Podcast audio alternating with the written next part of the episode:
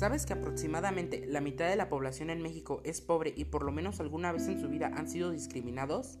¿Cuántas veces tú mismo has sido testigo de estas acciones? Me presento, soy Alfredo Ibarra y voy a presentar el tema de discriminación por estatus social.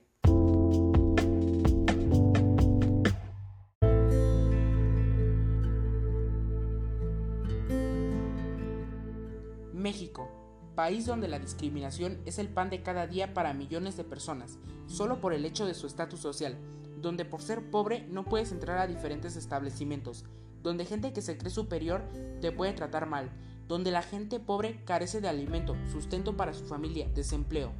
Aunque esto suene muy fuerte y triste, lamentablemente las estadísticas están por lo muy alto. En México hay 53.4 millones de personas en pobreza, de las cuales 44 millones viven en pobreza moderada.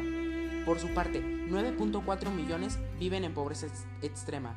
Según estadísticas del Coneval, solo una quinta parte de la población mexicana no es pobre ni tiene alguna carencia social. Con todas estas estadísticas nos damos cuenta que México está muy mal.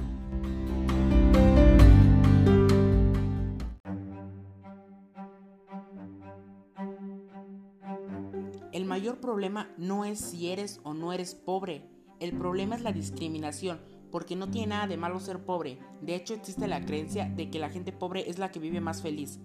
Muchas veces no nos damos cuenta de lo que pasa a nuestros alrededores, toda la exclusión que hay hacia las personas de escasos recursos, pero la discriminación hacia estas personas es una práctica común, repetida, aceptada y justificada por la sociedad.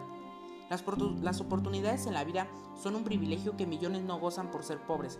Esto porque son excluidos de escuelas. Históricamente las personas en situación de pobreza han sido marginadas por familias que no están en la misma situación, tratadas como ciudadanos de segunda clase o sin derechos en las instituciones públicas, así como vistas con desprecio en los comercios y espacios de entretenimiento, cuando, no se, les ha cuando se les ha prohibido directamente el acceso.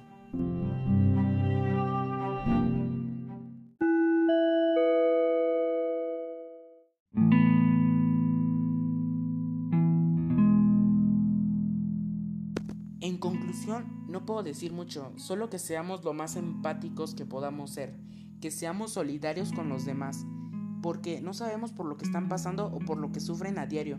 También apoyarlos de la manera que podamos. Si podemos darles dinero, comida, algún beneficio, incluirlos en acciones en las que sean excluidos o discriminados, hacerlo. Si todos ponemos nuestro granito de arena, podemos generar grandes cambios para eliminar la discriminación. Me gustaría terminar con esta frase que dice, la inclusión amplía tu mundo.